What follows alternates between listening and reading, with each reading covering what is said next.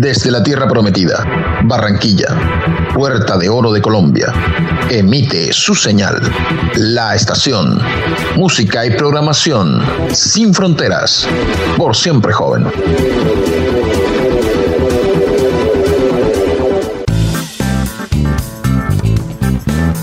El cine. Sus historias. Sus directores. Los escritores. Las estrellas. La magia. El colorido. Están aquí. En Cinema Station. Tras bambalinas.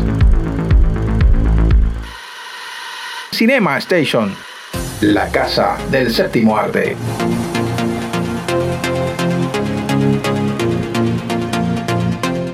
Hola, hola, hola, hola, hola, yo soy Sergio AM, bienvenidos a Cinema Station en el episodio número 4 del ciclo Latinoamérica 180 grados. Hoy vamos a hablar de una película mexicana, de esas películas que dejan una huella en los adeptos, en los cinéfilos.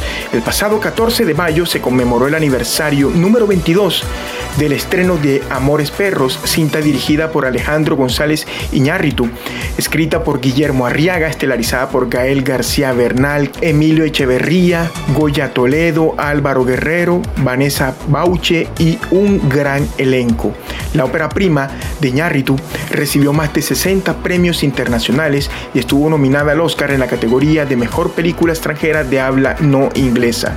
La cinta se divide en tres subhistorias cuyos grupos de personajes nunca se conocen, sin embargo sus etapas más importantes las mantienen una conexión que coinciden con el inicio a partir de un accidente automovilístico. No obstante, Amores Perros tiene otros datos curiosos que quizás no conoces.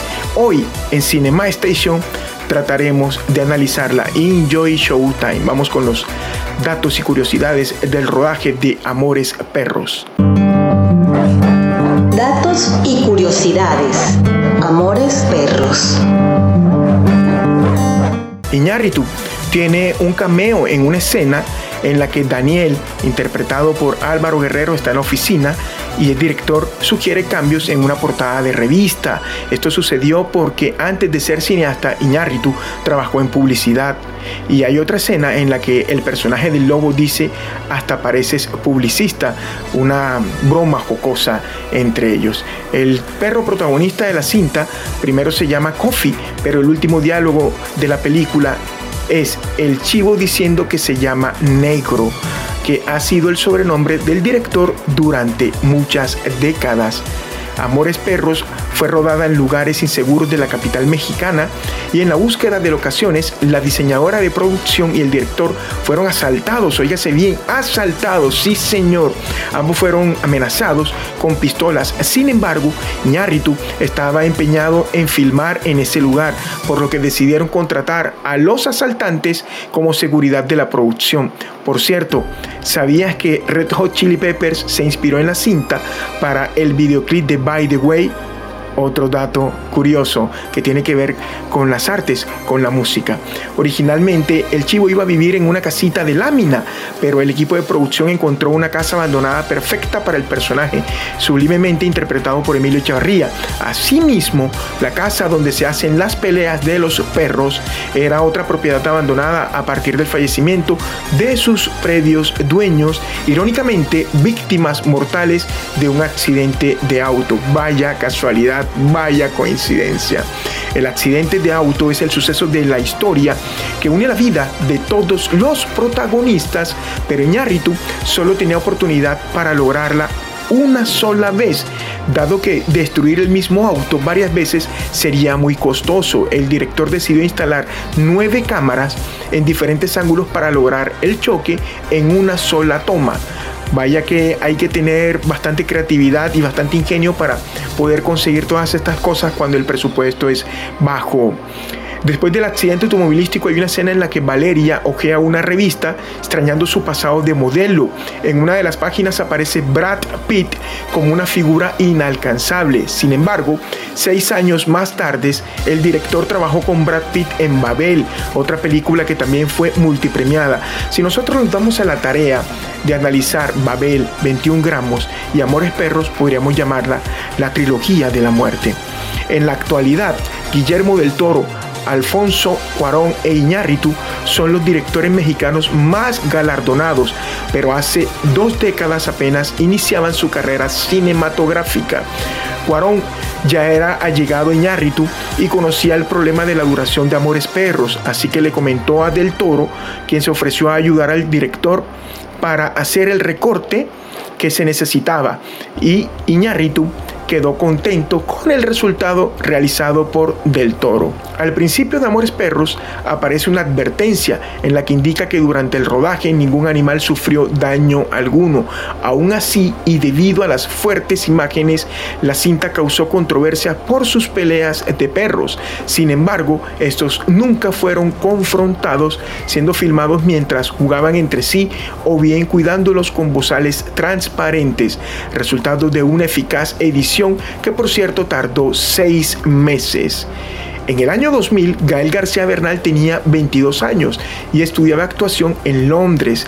Sin embargo, tuvo que mentir a la escuela para viajar a México y filmar la película. El actor inventó que tenía una enfermedad y debía regresar a su país para atenderse. Cuando regresó, estaba totalmente rapado por el personaje y sus compañeros creyeron la mentira hasta que vieron la película.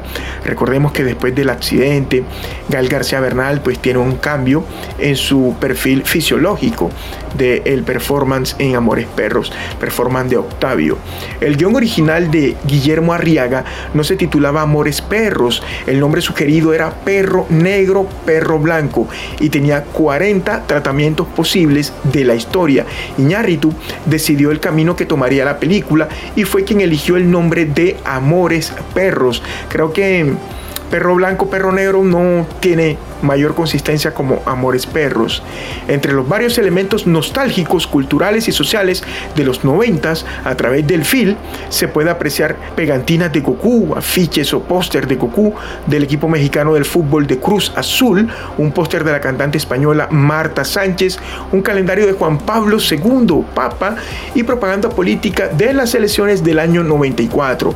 Asimismo, se puede apreciar un anuncio de la película Abre los ojos de Alejandro Amenábar y otro del libro Fragmento de Amor furtivo de Héctor Abad Faciolince. Kofi era el nombre del perro del guionista Guillermo Arriaga cuando tenía 11 años. El chivo le dice a este mismo perro en la última secuencia del film, ya cállate pinche negro, que es el apodo de Ñarritu en el argot del cine, en el argot de las películas del séptimo arte entre los amigos. Pero quizá la historia más curiosa y trágica es la de Richie, el perro que se queda atrapado bajo el piso del apartamento y que se encuentra inspirada en una historia real de un amigo del director, el cual le contó que al cambiarse de casa el perro se metió debajo del piso y de madera quedando atrapado. Desgraciadamente la familia decidió tapar el agujero y dejar el perro ahí abajo porque romper todo el piso sería muy costoso. El perro obviamente murió solo y abandonado, lo cual conmocionó a Iñárritu,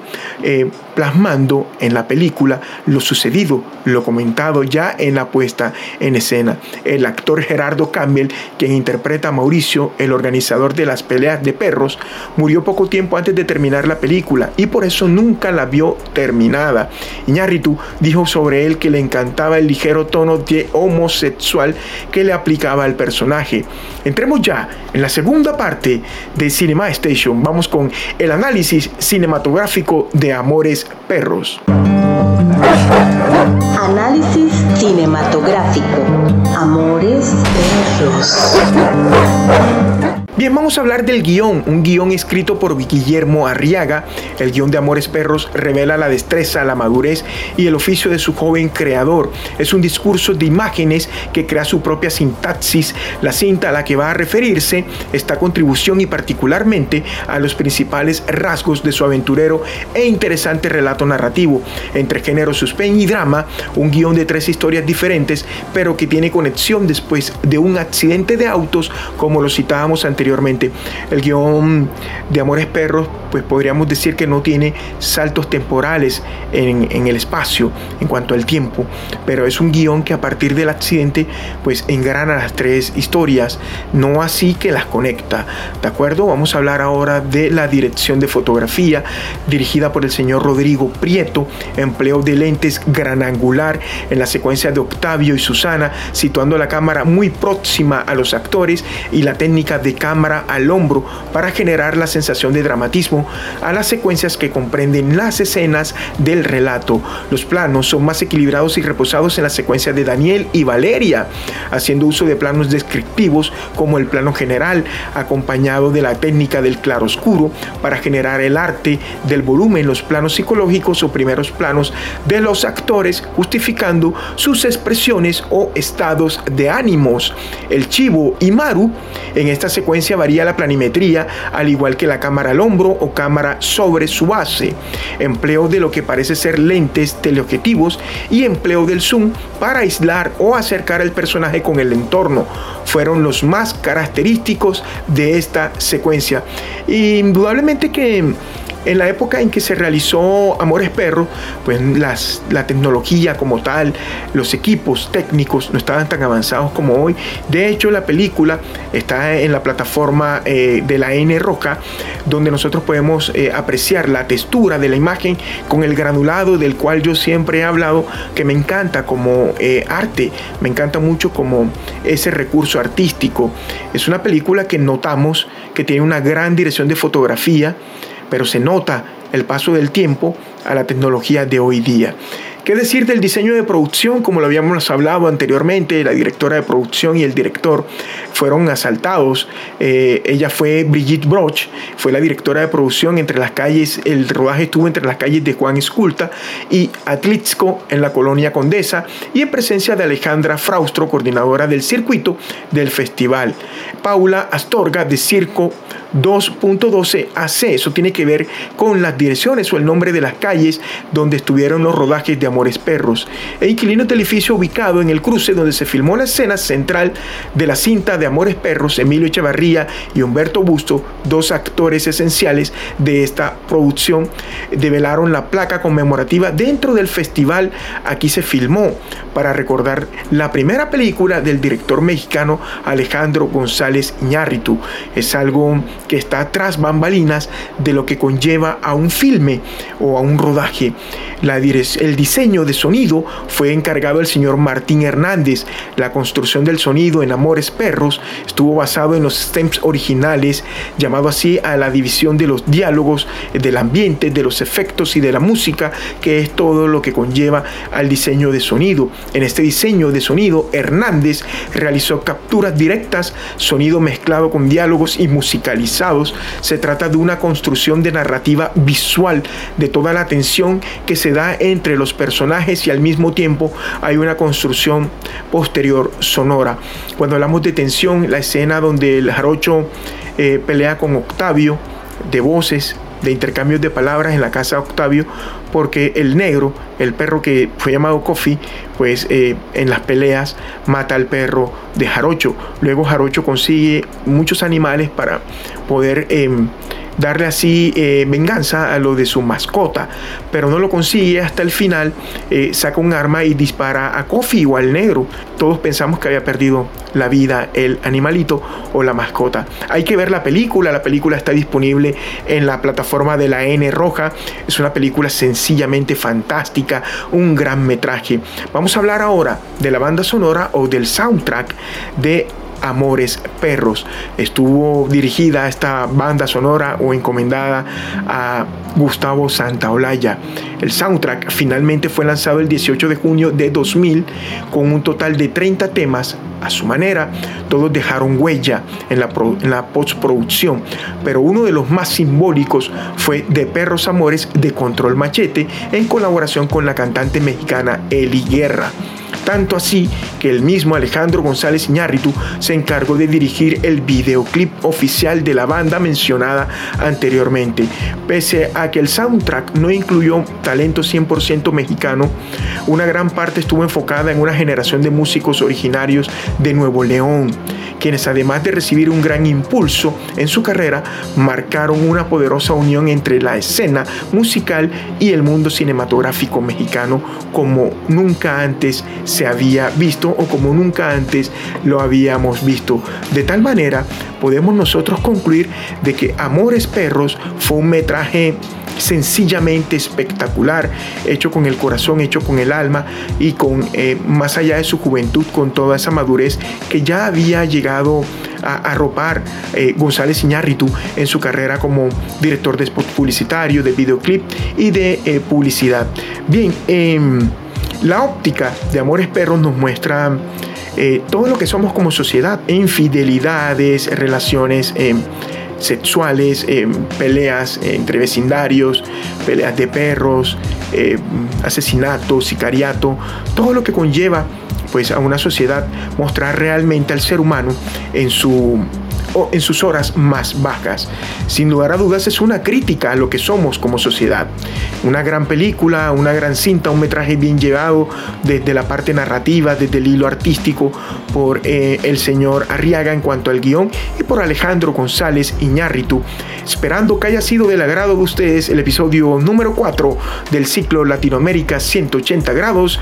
Yo soy Sergio AM, esto ha sido Cinema Station. Nos vemos en una próxima oportunidad para hablando del séptimo arte. El Señor les bendiga, nos reencontramos pronto, chao.